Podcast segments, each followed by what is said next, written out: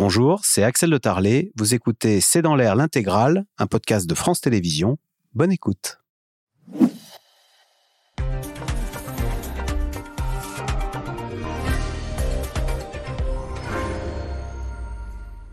Bonsoir à toutes et à tous. Boulanger en colère face à des factures multipliées par 5, par 6, voire par 10.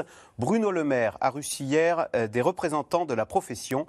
Ils sont 33 000 en France et parfois c'est le dernier commerce, ouvert dans certaines communes.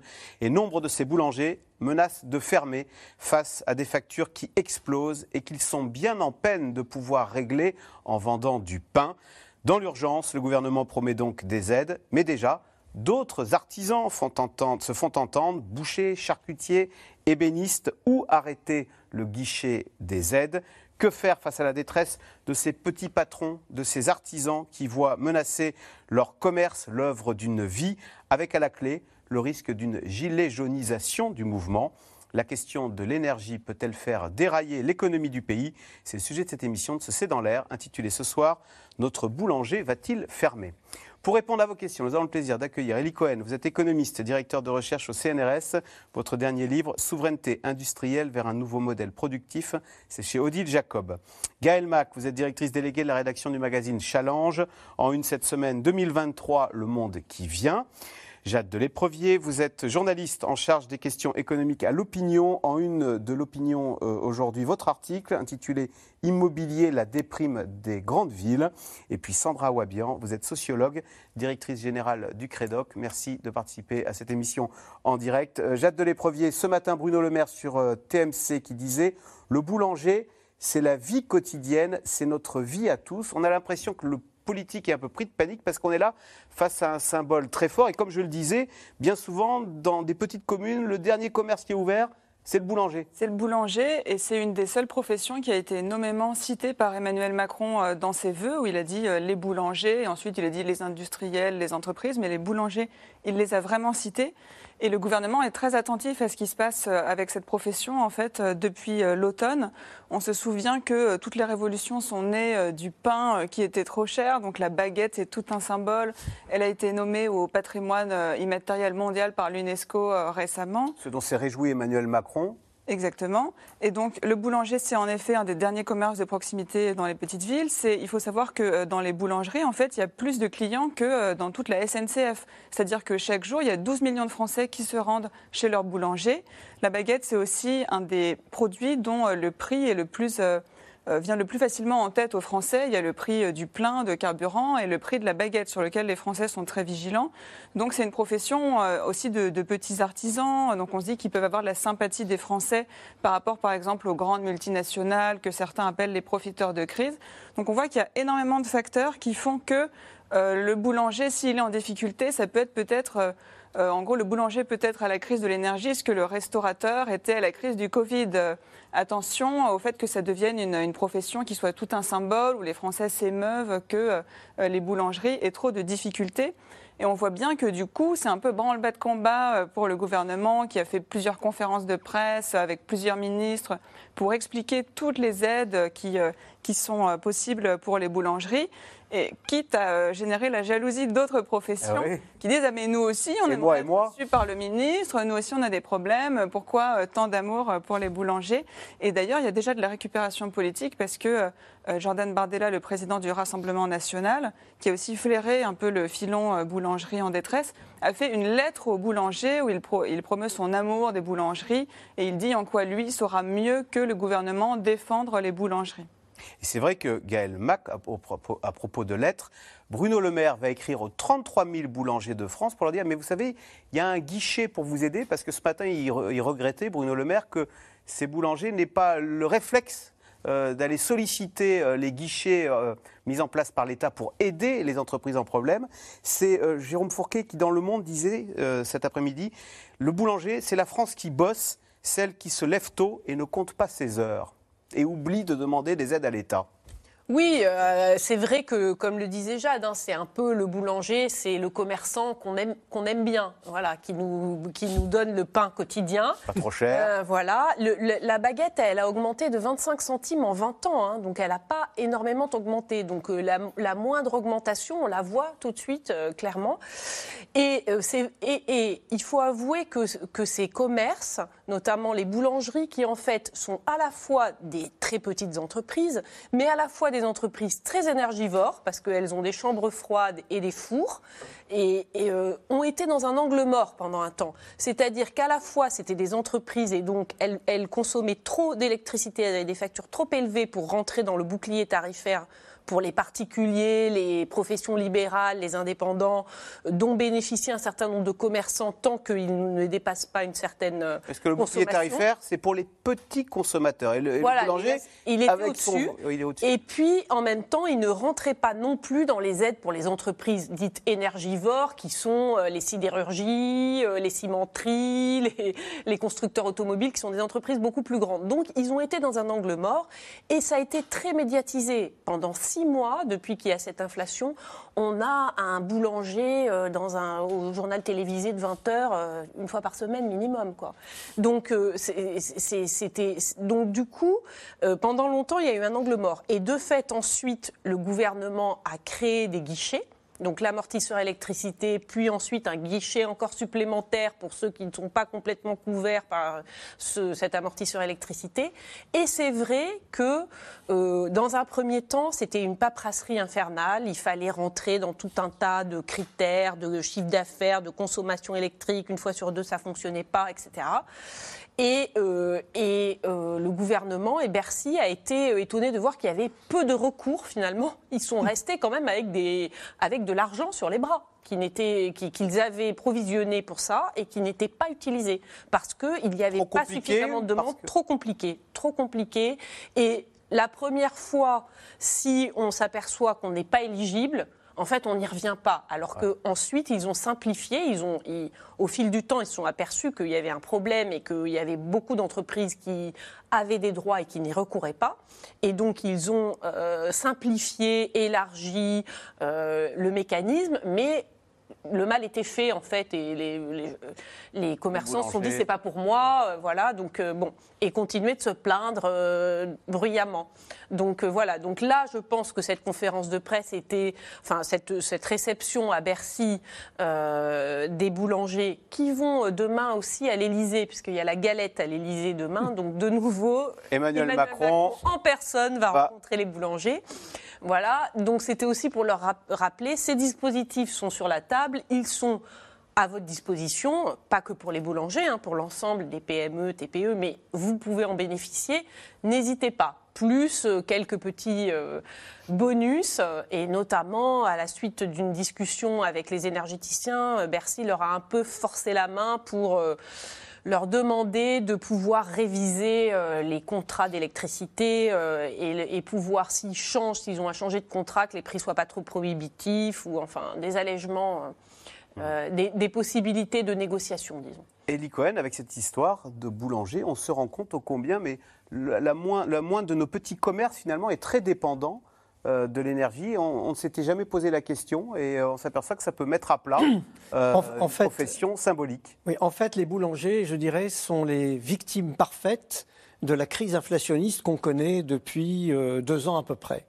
Pourquoi c'est les victimes parfaites? Parce que d'une part, ils sont frappés par la hausse du prix de l'énergie, et vous savez qu'au cours des deux dernières années, le, le prix de gros du mégawattheure d'électricité en Europe a varié de moins 20 à plus 750. Et oui, ils se fournissent un petit peu Alors attendez, sur les marchés. hein, de- attendez. D'abord, le, contexte général, une volatilité extrême du prix de l'énergie du prix de l'électricité en particulier.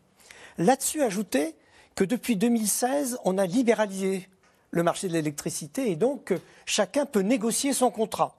Donc en 2016, ils étaient protégés par le grand monopole EDF et depuis 2016, eh ben, ils sont sollicités par toute une série de nouveaux opérateurs électriques qui viennent leur proposer des contrats mirobolants avec des baisses de prix, euh, avec des clauses de révision auxquelles ils ne font pas attention d'habitude.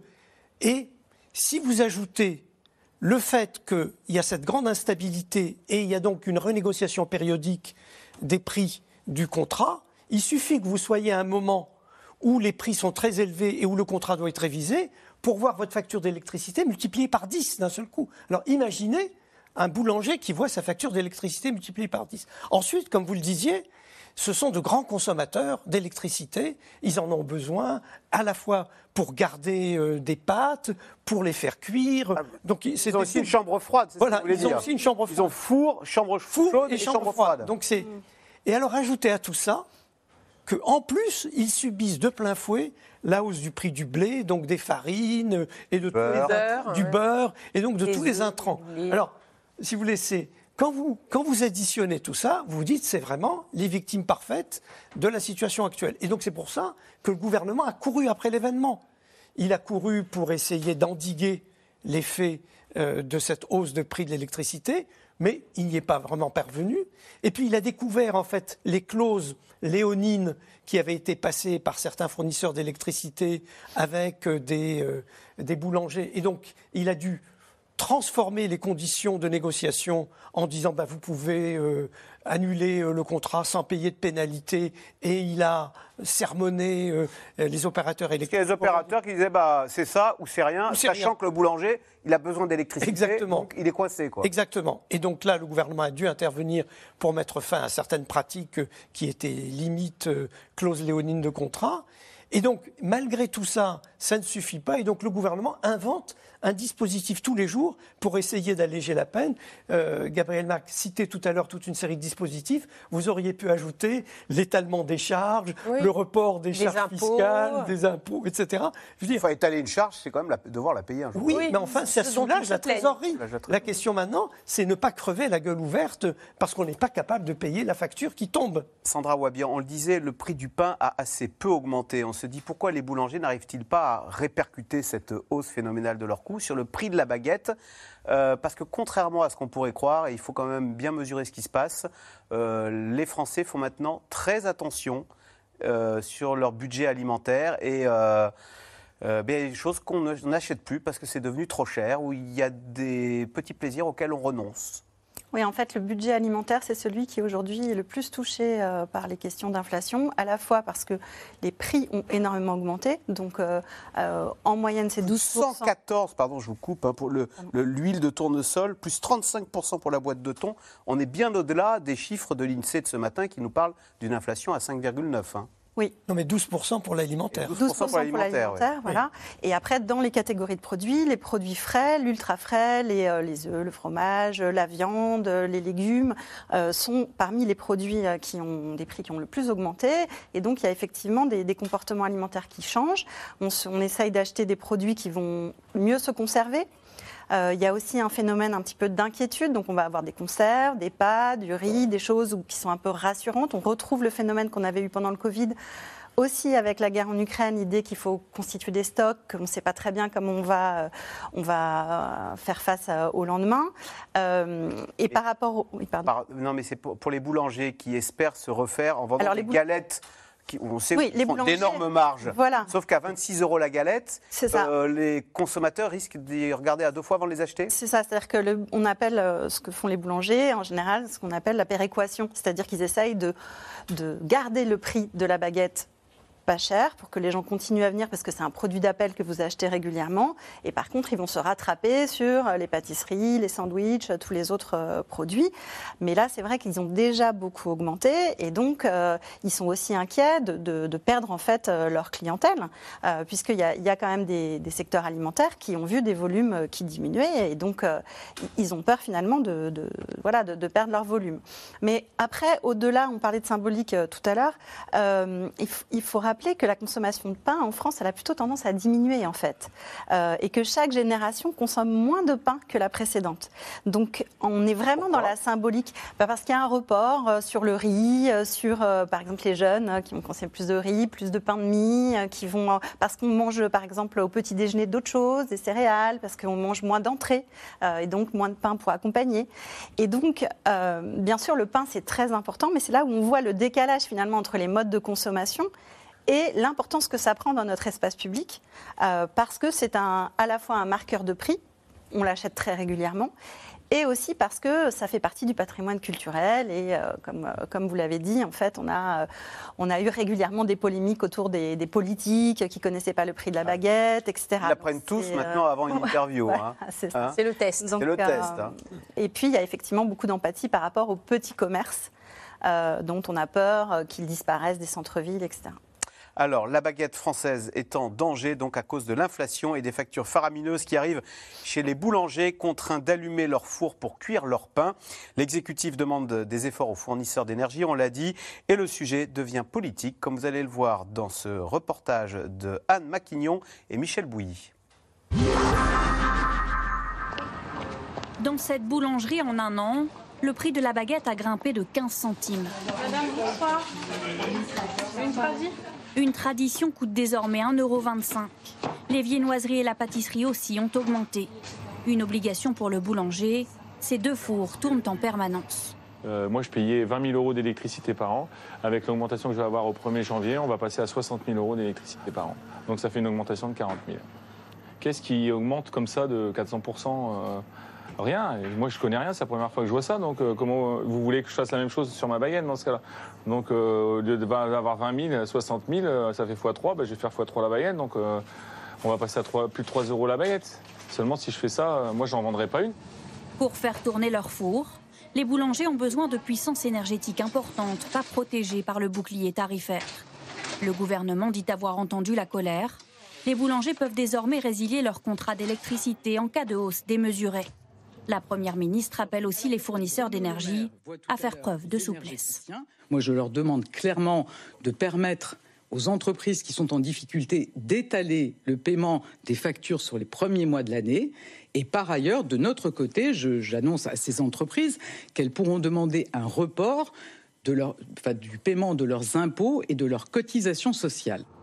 Un coup de main insuffisant pour les boulangers, asphyxiés aussi par la hausse du coût des matières premières. Il y a des mesures qui sont mises en place, il faut le reconnaître. Ça va dans le bon sens. Euh, le, report, j'ai entendu dire, le report des charges, des impôts, mais au final, il faudra les payer. Quoi. Donc, euh, euh, j'attends qu'on soit tous sur un pied d'égalité et j'attends qu'on soit comme le particulier et comme ceux qui ont 36, qu'on ait un plafond et qu'on soit plafonné à 15% d'augmentation. L'artisanat français, étouffé par l'inflation, le sujet devient politique. De l'extrême droite à l'extrême gauche, chacun y va de sa critique et de sa proposition. Le Rassemblement national propose d'agir vite et fort pour vous permettre de faire face, notamment par la sortie des règles européennes de fixation des prix de l'électricité. Il faut d'abord des mesures d'urgence. Les mesures d'urgence, ça fait des mois et des mois qu'on dit qu'on peut prendre des mesures d'urgence face à une situation d'urgence. Et cette mesure d'urgence, c'est de bloquer les prix. En bloquant les prix, en mettant à contribution les profits des euh, éner- énergéticiens, les profits des entreprises gazières qui ont engrangé des profits extraordinaires ces derniers mois face à l'augmentation de ces prix de l'énergie. Trouver une solution vite pour éviter des fermetures en cascade. L'opposition alerte, les boulangers ne sont pas les seuls à avoir besoin d'aide. Vous avez les boulangers, mais alors les bouchers doivent faire quoi? Ils doivent se faire entendre de quelle façon ils sont confrontés aux mêmes difficultés, et notamment les artisans qui travaillent avec des machines, les ébénistes. Il faut faire quoi? Ce qui aujourd'hui est terriblement inquiétant, c'est que ce gouvernement ne sait pas anticiper. Faux, rétorque le ministre de l'économie.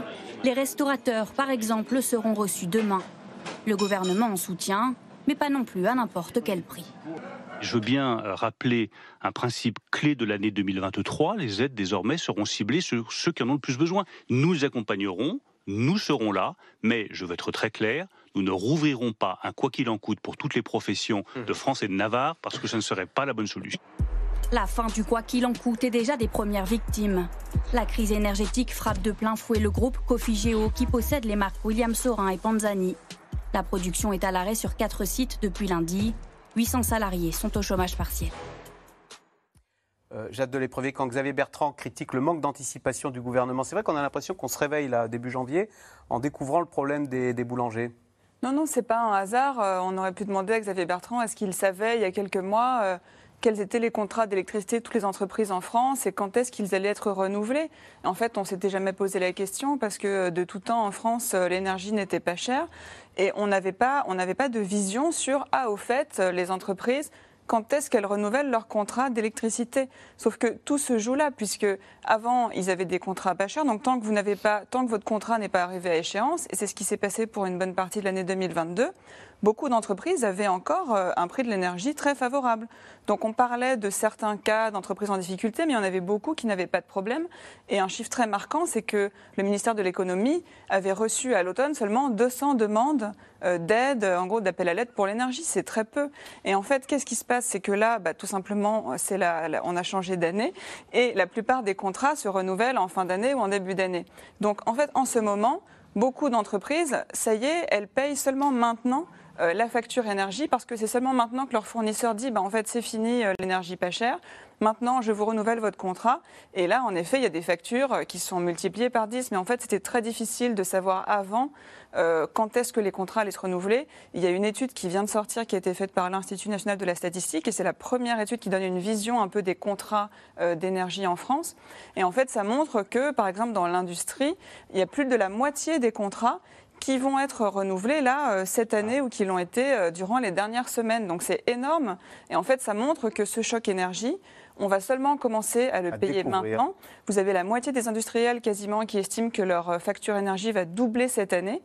Et c'est pour ça que le gouvernement était un peu dans l'obscurité, mais comme nous tous. Gaël Mac, sauf que les fournisseurs d'énergie, si on a bien compris, ils achètent le gaz ou l'électricité sur les marchés. Et là, on voit sur les marchés que le- les prix sont revenus au niveau d'avant la guerre en Ukraine. On est redescendu à 73 euros du mégawattheure pour le gaz, un prix euh, qu'il y avait il y a un an. Donc pourquoi est-ce que ces fournisseurs d'électricité ou d'énergie vont voir le, le boulanger en lui disant c'est dix fois plus cher? C'est pas vrai. Ça a redescendu sur les marchés. le- Alors le effectivement, le prix de gros, là, il, est- il a descendu significativement, les prix du gaz, les prix de l'électricité, en- globalement les prix de l'énergie.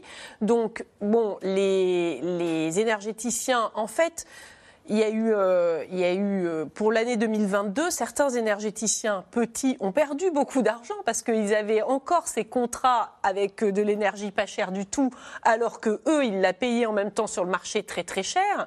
Et donc, ils ont été vraiment pris à la gorge, alors que d'autres, au contraire, qui sont des producteurs d'électricité, eux, ils ont bénéficié du fait que l'électricité était devenue très chère et comme ils étaient producteurs la vendre. et qui n'étaient pas Plein simplement acheteurs, traders, euh, acheteurs-vendeurs, eux, ils pouvaient la vendre plein pot. Donc, euh, il y a un effet de rattrapage. Et c'est vrai que certains, certains énergéticiens, probablement, euh, vont encore faire des profits très intéressants s'ils gardent des prix de détail assez élevés. Alors Ils facturent au prix fort voilà, alors qu'ils rachètent les derrière. prix de gros ont quand même baissé. Et d'ailleurs, c'est pour ça que la discussion est toujours en cours sur, la taxation euh, des profits euh, des énergéticiens, puisque ça a été encore une, une- une menace sous-jacente qu'a brandi Bruno Le Maire euh, encore hier en disant euh, écoutez, soyez quand même aimables avec euh, Les boulangers, avec vos sinon- clients, voilà, globalement avec vos clients PME, TPE, etc. Parce que bon, là, il y, avait quand même une discussion. hein. Euh, Bruno Le Maire a annoncé que cette surtaxation des énergéticiens, ça serait autour de 500-700 millions, alors que la Commission européenne a annoncé que pour la France, ce serait plutôt 4 ou 5 milliards. Ah d'accord. Donc il y a de la marge pour prendre un Voilà. peu plus. Donc il y aurait de la marge certainement pour prendre un peu plus, et je pense que c'est le message qu'a fait passer le ministre de l'économie. Elie Cohen, question téléspectateur. Jusqu'à quand l'État va-t-il pouvoir distribuer des aides aux entreprises? On a entendu dans le reportage, j'avais Bertrand dire mais oh, il n'y a pas que les boulangers, il y a aussi les charcutiers, les, euh, les bouchers et les ébénistes. Bien, Bruno Le Maire a répondu euh, le quoi qu'il en coûte, c'est fini. Et alors, c'est vraiment fini? Bah, C'est-à-dire que, je veux dire, à l'impossible, nul n'est tenu. La France est en train de tester maintenant les résistances sur les marchés financiers. Les taux à long terme ont fortement augmenté. Et donc, la, la question de la solvabilité. C'est-à-dire que les marchés financiers qui nous prêtent de l'argent Ah oui. commencent à trouver qu'on dépense un peu beaucoup en Voilà. France. Alors, on entend de plus en plus dire qu'il faudrait d'abord qu'on mette un peu d'ordre dans nos finances publiques, qu'on ne peut pas fabriquer du déficit et de la dette supplémentaire, que les taux vont continuer à monter. C'est pour ça qu'on fait la réforme des retraites pour les rassurer les marchés C'est une des composantes. C'est une des composantes. Le gouvernement veut montrer qu'il est responsable financièrement, qu'en tout cas la période du quoi qu'il en coûte, c'est-à-dire d'une dépense inconsidérée pour éviter aux Français de subir le choc de la hausse des prix de l'énergie, etc. euh, mais de manière universelle, c'est-à-dire une protection donnée à tout le monde. Ça, c'est fini. Le gouvernement veut adopter des dispositifs de plus en plus ciblés. C'est ce qu'a dit Bruno Le Maire. Et on entendait presque un début d'autocritique en disant que peut-être on aurait dû commencer plus tôt à faire, euh, non pas du quoi qu'il en coûte, mais des mesures ciblées, euh, mesure par mesure. Et il y a, on entend de plus en plus dire que peut-être que la Banque Centrale Européenne devrait arrêter de monter les taux. Donc, euh, pour ne pas étrangler les États Pour ne pas étrangler les États et les économies, parce qu'on entre dans une période de récession au niveau européen.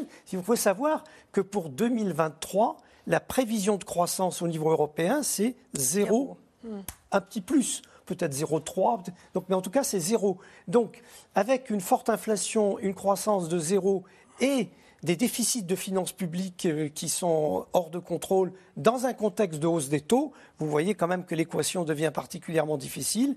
Et donc, euh, le gouvernement dit euh, on ne peut pas faire n'importe quoi. Alors, juste pour ajouter un mot à ce que vous disiez tout à l'heure, est-ce qu'on ne pouvait pas s'en rendre compte avant qu'on découvre comme ça en janvier qu'il y a des contrats qui sont en train d'être négociés? Bien sûr qu'on pouvait s'en rendre compte avant. Quand on a fait la libéralisation du marché de l'électricité en 2016, souvenez-vous, on disait cette réforme est en train de très bien marcher, euh, les entreprises et les ménages sont en train de renégocier leurs contrats. À l'époque, pour montrer combien ça réussissait, on annonçait fièrement que EDF perdait 100 000 clients par mois. Donc ces 100 000 clients perdus par mois par EDF, ils allaient où? Ben, Ils allaient chez tous les nouveaux entrants et comment les nouveaux entrants arrachaient les contrats ben, En proposant des contrats mirifiques aux gens, en baissant les prix, euh, en leur garantissant... Ça a été un fiasco, cette libéralisation du marché de l'énergie? Ah, Tel que ça a été mené, oui. Je crois qu'on pourra dire avec le recul que ça a été... On va revenir au tarif où c'est quasiment le ministre qui fixe le prix des... Non, mais en tout cas, cette idée que... Euh, on pouvait... Euh, s'en remettre au marché. S'en remettre au marché, c'est-à-dire finalement aligner le prix de gros du marché de l'électricité sur ce qu'on appelle le prix spot sur le marché de gros, sans, euh, trouver d'amortisseurs sous forme de contrats à long terme compte tenu, mm, mm. Euh, des compte tenu de notre mix énergétique. Euh, vous savez qu'aujourd'hui, par exemple, il faut regarder le site de RTE, c'est particulièrement intéressant. Aujourd'hui, l'électricité fournie en France est à 65% d'origine nucléaire, à 20% d'origine éolienne et à 10% d'origine hydroélectrique. Et donc, qu'est-ce que vous voulez dire par là? Ce que je veux dire par là, c'est qu'elle n'est pas du tout faite avec du gaz ou du charbon importé. Voilà, exactement. On paye vraiment, ce sont des ennuis qu'on importe, quoi. Voilà, exactement, puisqu'on a décidé de caler notre prix sur le prix de sur un, cours mondial qui sur ne le nous concerne pas. l'unité la moins productive, qui est une unité de gaz en Allemagne. Gaël Mac, qui n'empêche, les cours de l'énergie s'envolent. On voit euh, William Sorin euh, arrêter quatre usines dans l'Aisne, dans l'Aveyron, euh, dans le Vaucluse. On voit Duralex le mois dernier. Est-ce que ce matin, Bruno Le Maire disait il n'y a pas de mur des faillites Il n'empêche, c'est 9% des dirigeants qui envisagent un arrêt de leur activité du fait de la hausse des prix de l'énergie. C'est la CPME qui dit ça. Non, mais il va y avoir euh, des faillites là, je pense, parce qu'il euh, y a une, conjonction d'événements. C'est-à-dire, euh, d'un côté, les entreprises, elles sont beaucoup d'entreprises sont face à des factures d'électricité, comme l'a expliqué Jade, qui vont exploser. Les, contrats sont en train de se renouveler et leurs factures sont élevées. Et à cette occasion, on s'aperçoit que beaucoup d'entreprises, en dehors des entreprises qui étaient référencées comme énergivores, dont on voyait très bien qu'elles étaient énergivores, Beaucoup d'entreprises sont énergivores en fait. Enfin, quand même, l'énergie est une part de leur facture importante. Et euh, un triplement ou un quadruplement, on parle de telle euh, ampleur d'augmentation de, prix que clairement, ça, remet en cause leur coût de production. En plus, elles sont dans cette, dans cette période où elles, vont, où elles commencent à rembourser les prêts garantis par l'État de la période COVID. COVID. Voilà. Donc, dans le, dans le Covid, pour les entreprises, il y avait eu des aides, mais il y avait eu aussi beaucoup de prêts. Il y avait eu aussi des reports, des reports d'impôts et de cotisations. Ce pourquoi les boulangers, maintenant, quand on leur dit oui, vous pourriez reporter vos impôts et vos cotisations là pour euh, faire face aux, factures d'énergie, disent on nous l'a déjà faite, celle-là, attention, on sait qu'à la fin, ce n'est pas un cadeau et qu'on doit quand même payer, in fine. Donc, elle se retrouve euh, dans cette conjoncture et enfin, comme l'a, comme l'a bien dit Elie, elle se retrouve dans une situation où on est dans une quasi-récession, donc en, en, tout cas dans une croissance zéro, ce qui veut dire quand même que la demande, euh, pour en revenir à William Saurin, quand on voit aujourd'hui, par exemple, le gouvernement se félicite de la sobriété énergétique. Ouais. Cette sobriété énergétique, c'est en partie effectivement des efforts euh, qui, qui, peuvent être salués des ménages, etc. Mais c'est également et principalement des baisses de production dans les industries. Ah, ce sont des, des fours qui ferment dans les usines. Voilà, et pas seulement parce qu'on optimise la consommation énergétique, mais aussi parce que la demande est plus faible et, voilà, et la production baisse et on fait des choix de baisser la production. Donc, euh, globalement, les entreprises, elles sont confrontées à ces trois événements. Le remboursement des, des, des emprunts antérieurs dus au Covid, mmh. les explosions de factures énergétiques et une conjoncture qui va s'annoncer assez morne. Alors, conjoncture... Oui. Il faut signaler quand même que la, la, première chose que font les entreprises face à ces hausses des, hausses des prix de l'énergie, c'est d'adapter leur production pour essayer de moins consommer d'énergie. Donc il y a quand même quelque chose de positif qui peut oui, en bien sortir. C'est qu'on voit aujourd'hui beaucoup d'investissements pour moins consommer d'énergie. Et sur la question du marché où on est face à la concurrence, etc., peut-être que ça va inciter aussi les acteurs comme les boulangers à plus faire jouer la concurrence entre leurs fournisseurs parce qu'au final, ils n'avaient pas du tout cette habitude. Et là, on voit bien que si on veut un bon tarif, il faut faire jouer la concurrence, il faut s'y prendre à l'avance pour comparer les prix et ne pas attendre en effet le dernier moment que le fournisseur il faut y dise passer un c'est peu comme plus ça. de temps. voilà, c'est un souci. C'est-à-dire que c'est devenu un souci, Voilà. l'énergie. hein. Plus 114% pour l'huile de tournesol, on l'a dit tout à l'heure. Plus 31% pour le riz basmati. Plus 28% pour le sucre en poudre. En 2022, les prix de notre chariot type a augmenté de 15%. C'est ce que révèle donc aujourd'hui un cabinet d'études euh, de marché. Une inflation qui touche tous les Français. C'est loin d'être terminé. Dernièrement, c'est le prix de l'eau qui s'est envolé. Sujet de Léa Dermidjian et Nicolas Baudry-Dasson. C'est la dernière augmentation en date, le prix de l'eau. Vanessa Lefray payait jusqu'ici 136 euros pour l'eau et 161 euros de frais d'assainissement. À partir du 1er janvier, ce sera 75 euros de plus par an. C'est quand même malheureux, quoi. Euh, on est quand même deux à travailler. Euh, voilà, quoi. Au 10 du mois, on n'a plus rien, quoi. Euh, non, Puis il n'y a pas que ça. L'électricité aussi, ça augmente. Tout augmente. Tout, tout. Et même si l'inflation a freiné à 5,9% ce mois-ci, certains postes continuent d'exploser, notamment sur l'alimentaire. Selon une récente étude, certains produits ont flambé. Plus 114% pour l'huile de tournesol, plus 31% pour le riz basmati, plus 28% pour le sucre en poudre.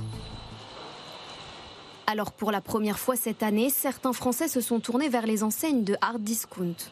Bah, les yaourts, pas de feuilleté, c'est fait. C'est le cas de Johanna, 34 ans, chef de bord à la SNCF. Avec l'inflation, de nouvelles habitudes. Avant, je prenais aux envies. C'est pas bien du tout. bah, je commence à essayer de, de, de mémoriser les prix et, euh, et, à mettre à faire attention. Les yeux rivés sur les étiquettes. Pour elle, aujourd'hui, chaque euro compte, même avec un salaire correct selon elle. Même avec 2000 euros, même si euh, ça paraît énorme pour certains, euh, bah, on est obligé de tout regarder. On a plus envie de mettre euh, notre budget dans des vacances, dans des sorties, parce qu'on a besoin de ça. Et, euh, la nourriture, bah, du coup, euh, ça grappille sur ce budget-là, donc bah, on essaie de réduire. Le déclassement, c'est ce qu'appréhende Emmanuel. Aide-soignant, il touche 1400 euros de salaire. Depuis quelques mois, ce qui pèse surtout, c'est son budget essence, qui ne cesse d'augmenter, même avec une voiture hybride.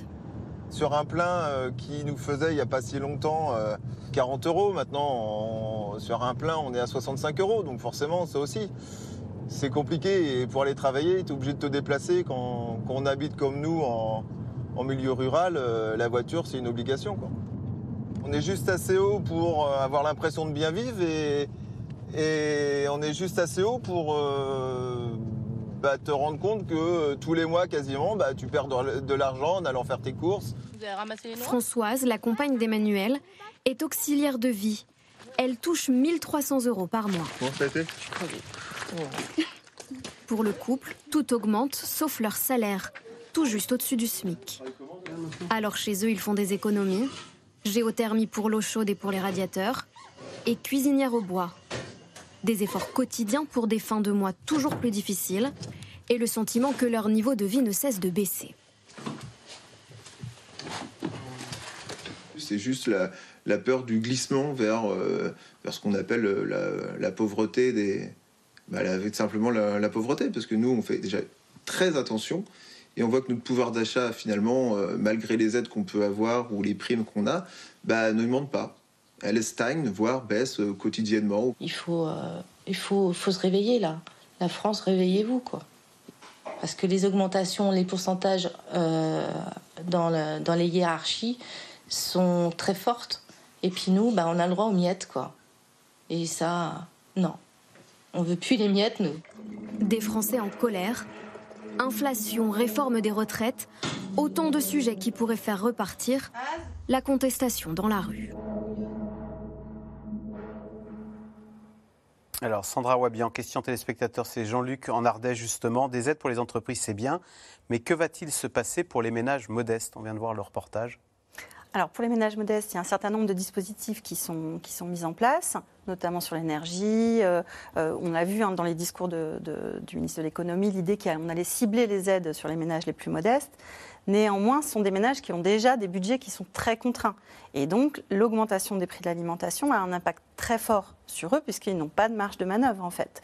Euh, et donc ben là, j'en avais parlé une, dernière fois dans une autre émission, mais on, arrive aux questions de précarité alimentaire, c'est-à-dire, ben, c'est-à-dire, euh, on réduit la diversité de ce qu'on mange, on mange moins sainement, euh, on va sauter des repas pour être sûr que son enfant, lui, ait bien tous ses repas. On se sacrifie pour les enfants. Voilà. donc, il y a, y a, vraiment une question sur l'aide alimentaire. Aujourd'hui, il y a des nouveaux publics qui arrivent à l'aide alimentaire.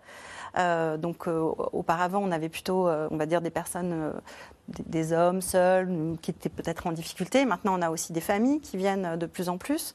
Donc il y, a une vraie question sur le plan alimentaire les collectivités aussi se posent ces questions, puisqu'elles ont aussi des budgets qui ont augmenté. Donc les cantines, en fait, sont aussi en difficulté pour arriver à produire des repas qui sont sains euh, et qui restent avec des prix euh, raisonnables. Donc il y, a une vraie question sur l'alimentation aujourd'hui, ce qui est un peu nouveau d'une certaine manière, puisque quand même c'est un des budgets les plus, euh, les plus on va dire, euh, moins important. Enfin, c'est 16% du budget, donc ce n'est pas le premier budget non plus euh, des ménages, mais c'est vrai que c'est ce qu'on achète tous les jours et ce dont on ne peut évidemment pas se passer. Donc euh, il y, a un vrai sujet sur l'alimentation. Et Elie Cohen, c'est vrai que vous en parliez tout à l'heure. Donc si on regarde, parce que les chiffres sont tombés ce matin pour le mois de décembre. D'abord, il y a une bonne nouvelle, c'est que l'inflation recule en France. On était à 6,2, elle tombe à 5,9. Mais si on regarde dans le détail, alimentation plus 12,1, c'est sur un an. Hein. Mhm. Et énergie plus 15,1. Ça veut dire que euh, bah, manger, euh, se chauffer ou se déplacer, c'est ça qui coûte cher et ce sont ben, ce sont les deux premiers postes de dépenses dans le budget des ménages. Donc vous voyez, c'est 10% pour l'alimentaire, 10% pour l'énergie. Euh, ça fait donc un cinquième du budget des ménages. Et bien entendu, plus vous êtes dans les catégories les moins bien pourvues, et plus le poids relatif de ces deux postes devient encore plus important. C'est pour ça d'ailleurs que quand euh, l'une des raisons pour lesquelles on révise périodiquement le SMIC, c'est justement parce que euh, les revenus euh, impactés par la hausse des prix de ces deux catégories de biens touchent plus fortement touchent plus fortement les catégories les plus défavorisées et donc c'est ce qui active ce mécanisme de révision périodique du SMIC. et donc avec le risque d'avoir une société smicardisée puisqu'on le voit, ces gens qui étaient juste au-dessus du SMIC, bah, ils sont en train d'être rattrapés par le SMIC et ils doivent maintenant vivre d'aide, de chèques. On vit plus de son travail, on vit de chèques du gouvernement. Oui, et puis il y a surtout cet écrasement de la pyramide salariale qui fait qu'il y a effectivement une moyennisation euh, autour du SMIC. L'écart entre le SMIC et le revenu moyen euh, s'amoindrit année après année, c'est-à-dire qu'on a un phénomène vraiment de moyennisation salariale, mais tiré vers le bas. Et donc, bien entendu, ça suscite euh, toute une série de frustrations, et on l'a bien vu dans le reportage, en disant, mais au fond, à quoi servent tous nos efforts? On n'y arrive pas, on n'y arrive pas. Mais en même temps, je veux dire, j'attends, moi, l'homme politique qui viendra expliquer ce que je vais dire, qui est parfaitement désagréable, qui est que la hausse du prix de l'énergie, ça représente une ponction, un impôt que les pays producteurs d'énergie euh, font sur les pays consommateurs d'énergie. Et cette ponction, c'est 2 à 3 de la richesse nationale. Donc euh, cet impôt, euh, il, il, faudra, bien que les Français le payent. Quand on dit l'État intervient, l'État ne fait que différer. L'État peut faire le pari que cette hausse des prix de l'énergie n'est que transitoire et donc il accepte de s'endetter pour aider les ménages. Mais le pari que fait l'État, c'est que les prix de l'énergie vont retrouver le niveau d'antan. Sinon, il faudra à un moment ou à un autre que les Français payent effectivement, à défaut de les payer par les prix, de les payer par l'impôt, c'est-à-dire à la fois cette hausse du prix de l'énergie et cette hausse des matières premières alimentaires. J'ai regardé le prix de l'huile de tournesol. Bah oui, on importe les graines de tournesol, euh, des pâtes, on importe euh, les blés durs.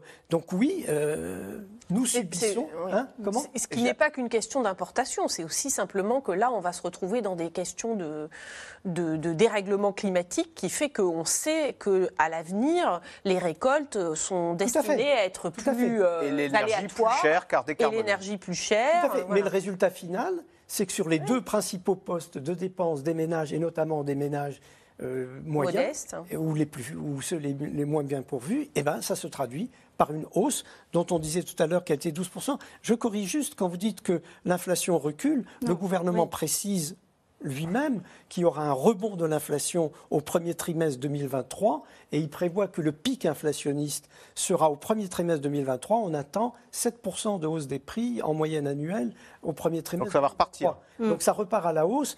Le pari qu'on fait, c'est que ça va décélérer au deuxième trimestre et que la tendance sera franchement orientée à la baisse au troisième et quatrième trimestre. Jacques de l'Éprevier, est-ce qu'avec le quoi qu'il en coûte, où l'État est fortement intervenu pendant le Covid, du coup, bah, on, se tourne naturellement vers lui en cas de coup dur, et du coup, il s'expose à la colère euh, à la fois de cette dame qui a dit Oh, réveillez-vous, ou même tout à l'heure, on a vu du boulanger qui dit Moi, je veux le bouclier tarifaire qu'ont les consommateurs. Et au fond, est-ce qu'il n'y a pas un risque que toutes ces colères se gilet jaunisent et d'avoir un 2023 euh, euh, que- bouillonnant? Oui, c'est ce que craint euh, le gouvernement et c'est ce qu'essaye euh, même d'émuler, par exemple, les syndicats qui sont contre la réforme des retraites, parce qu'on voit qu'il y a une conjonction de facteurs euh, négatifs. On s'est habitué au quoi qu'il en coûte, euh, où l'État prenait tout en charge pendant le Covid.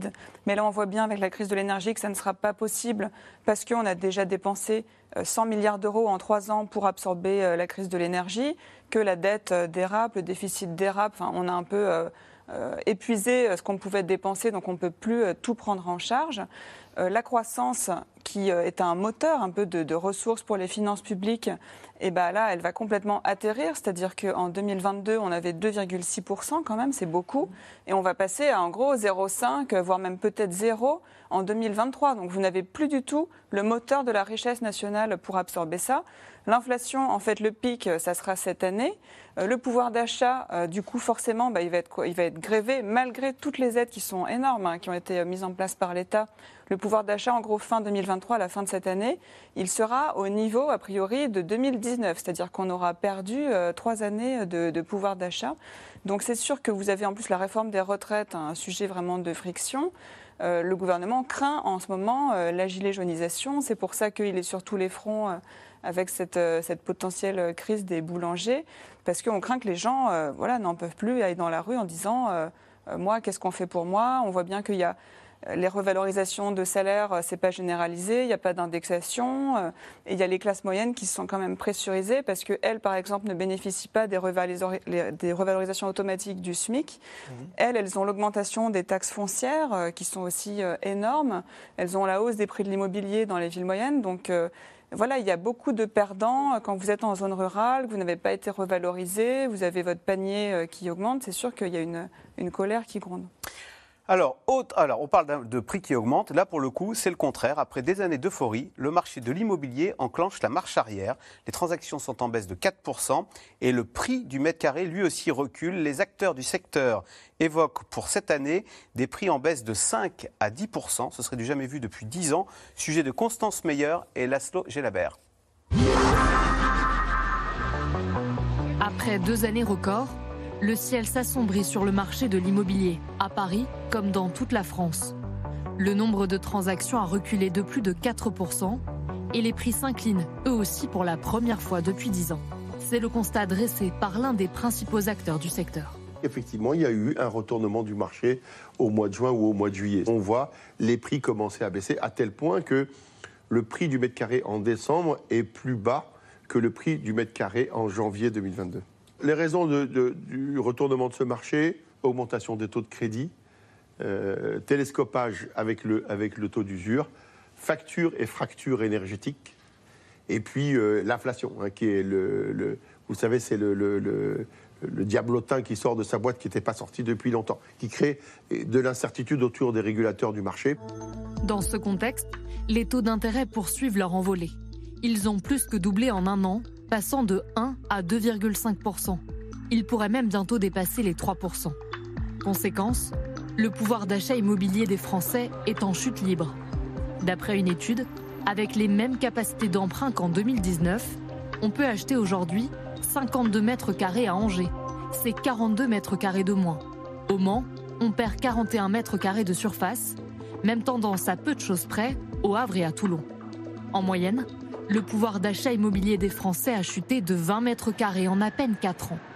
Un marché de l'immobilier grippé, devenu presque inaccessible aux jeunes acheteurs depuis plus d'un an. Il y a trois biens qui peuvent correspondre à ta recherche. Concrètement, j'en ai un dans le 12e, puisque ta recherche est vraiment liée au centre de Paris. Thibault Lafitte a multiplié les recherches pendant deux ans. Malgré un salaire confortable et un CDI, son dossier était systématiquement retoqué à cause de critères très sélectifs. J'ai un apport euh, qui est quand même assez important, c'est-à-dire que je peux apporter euh, à peu près les, frais de notaire, donc en 25 000 euros euh, environ. Euh, mais je sais qu'il y a euh, certains dossiers, certaines personnes qui ont des apports un peu plus conséquents euh, euh, et donc du coup qui ont tendance à être, privilégiés pour, euh, pour les vendeurs, pour certains biens qui moi m'intéressaient et donc euh, qui me sont un peu passés sous le nez. Aujourd'hui, la banque ferme un peu les robinets, demande des garanties supplémentaires. C'est sûr que quand on est euh, acquéreur seul, euh, avec un, un apport certes important, euh, mais pas euh, la moitié euh, de la valeur d'un bien, eh bien, euh, on se retrouve en concurrence avec euh, des dossiers euh, plus confortables. Un marché de l'immobilier tendu pour les acquisitions et pour la location, où les biens déjà rares sont désormais soumis à de nouveaux impératifs. Depuis le 1er janvier, les plus mal isolés sont interdits à la location. Déjà 90 000 logements exclus, selon le premier promoteur immobilier de France. Nous, quand la loi climat et résilience a été travaillée, on a dit il faut y aller, évidemment. Il faut quand même qu'on mesure un peu les effets. Je, je pense que quand la loi a été votée, on n'avait pas en tête les chiffres qu'on a aujourd'hui. Quand la région Île-de-France dit, ben voilà, euh, dans tout le parc privé, il y a 46% des logements qui sont euh, des passoires thermiques, on se dit que quand même, on va avoir un les énorme mêmes sujet. qu'aujourd'hui. Un énorme sujet, d'autant que les travaux ne sont pas si évidents à mettre en œuvre pour les propriétaires. Charles a acheté cet appartement à Paris il y a 4 ans. Son logement est classé F, tout en bas de l'échelle. On a des grandes fenêtres, donc ouais. J'imagine euh, apposer un isolant en dessous, un isolant ici, sauf que si je pose un isolant sur cette partie-là, bah, potentiellement la fenêtre, je pourrais plus l'ouvrir. Il a 7000 euros de travaux à effectuer dans son appartement, sans parler des rénovations pour les parties communes. Alors il préfère vendre par anticipation. Et j'ai plus envie de me lancer là-dedans pour de la rénovation, pour quelque chose qui pourra peut-être être obsolète dans quelques années. D'ici 2025, ce sont plus de 5 millions de passoires énergétiques qui devront être rénovées pour pouvoir rester sur le marché de la location. Alors, Jette de l'épreuve, qu'est-ce qui se passe? Je cite votre article Immobilier, la déprime des grandes villes. Et ça touche surtout les grandes villes, cette baisse de l'immobilier? Oui, en fait, on assiste un peu à un retournement de beaucoup de tendances longues sur le marché immobilier, où en gros, depuis 10 ans, euh, les prix ne faisaient qu'augmenter, les taux d'intérêt d'emprunt ne faisaient que baisser. Et qu'est-ce qui tirait les prix? C'était surtout les grandes villes où tout le monde allait, parce que c'est là qu'il y a l'emploi, le dynamisme. A contrario, dans les villes moyennes et les zones périurbaines, euh, les prix euh, stagnaient, ne bougeaient pas trop ou n'augmentaient pas trop. Aujourd'hui, en fait, c'est tout l'inverse. Vous avez euh, les taux d'intérêt bas, c'est fini, ça remonte très très vite, donc ça coûte plus cher d'emprunter. Et puis les prix, en fait, ils commencent à baisser dans les grandes villes, en gros, euh, moins 1% depuis un an euh, à Paris, euh, Bordeaux, Lyon, Nantes, euh, ça baisse. Par contre, depuis la pandémie, tout le monde se précipite dans les villes moyennes et les zones périurbaines pour avoir plus de surface, un balcon, etc. Et là, vous avez des prix qui montent. Donc c'est vraiment euh, un retournement de dynamique entre, entre zones, en fait. Euh, donc il y a quand même des hausses de prix, hein, il faut le savoir, euh, dans les villes moyennes, Le Mans, Angers, qu'on a cité. Et puis, il y a une inversion du pouvoir, en fait, entre acheteurs et vendeurs, parce que depuis 10 ans, qui était en position de force? C'était les vendeurs. Tout le monde voulait s'arracher de l'immobilier, voulait être de la partie avec un, taux d'emprunt avantageux. Et donc à Paris, par exemple, vous pouviez vendre un appartement au premier étage, mal isolé, orienté au nord, au même prix qu'un troisième étage orienté au sud. Enfin, j'exagère, parce que tout le monde voulait tellement avoir son appartement à Paris que ça devenait un peu n'importe quoi. Et là, aujourd'hui, ça n'est plus possible. C'est-à-dire que le vendeur qui a son appartement mal isolé, orienté au nord, bah, en fait, euh, l'acheteur lui dit Moi, je ne suis plus prêt à payer ça. Donc, vous avez un marché qui se grippe le temps que les vendeurs acceptent de baisser leur prix et euh, les gens qui fuient vers euh, les villes moyennes, où là aussi, tous les franciliens qui ont fui, euh, les Parisiens qui sont partis après la pandémie, ils ont fait monter les prix euh, dans Ah. euh, les villes moyennes. Donc il y a une grogne un peu anti-parisien, parce que les gens qui habitaient là-bas, bah, pour eux maintenant, c'est plus cher. Et les agents immobiliers disent, bah, voilà, dans toutes les villes moyennes, ça a augmenté. Peut-être qu'on arrive aussi euh, au bout d'une logique où ça a tellement augmenté que là aussi, ça devient trop cher. Euh, et donc, par exemple, à Montpellier, où les prix ont bien augmenté, ils augmentent encore, le volume de transactions baisse. Alors, Sandra Wabian, c'est une émission sur l'inflation. Est-ce que là, pour le coup, il faut se réjouir de voir que. C'est important le budget, le budget euh, logement. Hein. Oui. Il faut se réjouir de voir, là, envoyer le petit jeune qui n'arrivait pas à emprunter, de voir que les prix baissent. Alors, en fait, ce n'est pas du tout nouveau. C'est-à-dire que les prix euh, de l'immobilier ne faisaient qu'augmenter. Donc là, si on a une petite baisse, oui, c'est une très bonne nouvelle parce que le budget, euh, le budget logement en fait des ménages, c'est un des plus gros budgets. C'est un, budget qui ne fait qu'augmenter et qui euh, est extrêmement difficile à, apporter. Et donc aujourd'hui, ceux qui sont propriétaires, il faut aussi le rappeler, c'est en moyenne des publics qui sont beaucoup plus aisés, qui sont plus âgés. Il y a toute une partie de la population qui a fini de rembourser son logement. On a 40% des Français qui ont fini de rembourser leur logement. Donc, euh, le fait que les taux augmentent et que donc petit à petit les gens se mettent à, à peut-être euh, diminuer un peu leur prix pour essayer de vendre, oui, c'est une bonne nouvelle parce que ça va permettre aussi de fluidifier un petit peu le marché du logement. Et l'autre élément, c'est que euh, d'une certaine manière, l'investissement dans le logement était ultra rentable puisque on était sûr que De revendre plus cher. qu'on allait revendre plus cher, qu'en Les arbres on montent jusqu'au ciel. Euh, voilà, rem- rembourser son, son emprunt en mettant un locataire. Euh, là, on entend le, le- le- le propriétaire qui explique que c'est compliqué de faire des- de la rénovation, mais en même temps, si on veut euh, avoir un locataire, il faut aussi entretenir son bien. Donc, si, si les investissements partent plutôt, enfin, si, si l'immobilier concentre un petit peu moins des investissements financiers, ça permettra aussi qu'il y ait plus finalement euh, d'accès pour l'habitat en fait euh, de, de personnes qui, qui- qui puissent se loger. Et c'est vraiment un et souvent là, là j'entendais la personne de, de l'agence immobilière qui disait c'est à cause de l'inflation que c'est compliqué. Moi je dirais que c'est l'inverse. C'est parce que le budget logement est extrêmement important que l'inflation devient euh, difficile à absorber. Ouais. Euh, Elie Cohen, alors si je prends le côté, maintenant je me mets à la place côté vendeur, est-ce qu'il n'y a pas un petit coup de bambou là Son appartement qu'on espérait vendre hors de prix, euh, pour pas, bah, on peut plus. Il y a un effet richesse quoi, qui, qui- qui diminue. C'est comme quand la bourse baisse, bah, on dit que ça donne un coup au moral.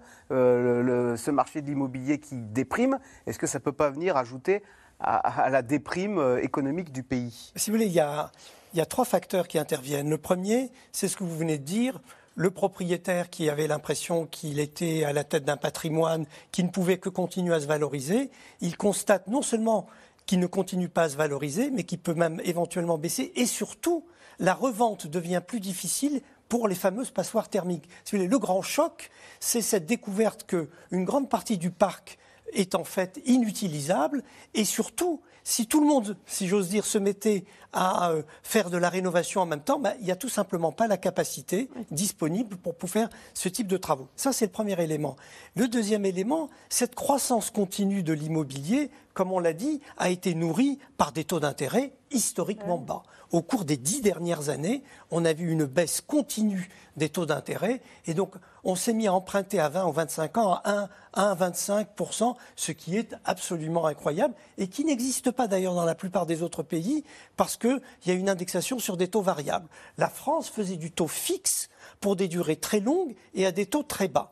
Et d'ailleurs, euh, M. Villeroy de Gallo, le patron de la Banque de France, n'arrêtait pas de tirer la sonnette d'alarme en disant les Français s'endettent trop, ils ont une charge euh, immobilière qui devient de plus en plus importante, il faut restreindre l'accès au crédit, sinon on risque d'avoir Une bulle. Une bulle et des accidents de crédit. Et enfin, il y a quand même un aspect qu'il ne faut pas oublier dans tout ce qu'on vient de dire, c'est que le bâtiment, c'est un des grands secteurs économiques. Et l'un des effets de ce qu'on voit actuellement, c'est le ralentissement du secteur du bâtiment. Qui contribue également à la décroissance économique relative. Les jeunes se font moins construire de maisons parce qu'ils ont moins accès au crédit, c'est ça? Bah oui, et parce que les entreprises ne sont plus, les, les- les entreprises de bâtiment et de construction ne sont plus aussi sûres que par le passé de pouvoir écouler euh, euh, n'importe quand, n'importe comment. Les, les fameux deux pièces euh, en banlieue de périphérie du Mans les qui sont aidés par les crédits bon marché et par les subventions de l'État, ben, ça, ça, ça devient de moins en moins possible. sur le, le- Donc, si vous voulez, ça a ce double effet, hein, le- la crise immobilière. Allez, tout de suite, on revient à vos questions. Alors, Gaël Mac, œuvre de pédagogie, c'est Michel en Seine-et-Marne. Pourquoi les factures d'électricité des boulangers augmentent-elles autant alors que la hausse pour les particuliers est plus faible? Ça sera plus 15% hein, chez nous, hein, pas plus pour les Oui, particuliers. oui, pour les particuliers, ça sera plus 15% en 2023 parce que nous avons un bouclier tarifaire qui nous est euh, gratifié par l'État euh, qui dépense euh, chèrement pour ça. hein. Je pense ça va être euh, 16 milliards, je pense, en 2023, une fois déduit euh, certaines taxes sur les énergéticiens. Et pourquoi les boulangers dépensent beaucoup plus? Parce qu'en plus, ils ont des beaucoup plus fortes charges. Ils ont des chambres froides et ils ont des énormes fours que les particuliers n'ont Et ils pas. n'ont pas le bouclier Donc, tarifaire. Ils dépensent beaucoup plus, ils ont des, factures beaucoup plus. Enfin, ils, consomment beaucoup plus d'énergie et ils n'ont pas le bouclier tarifaire qu'ont les particuliers.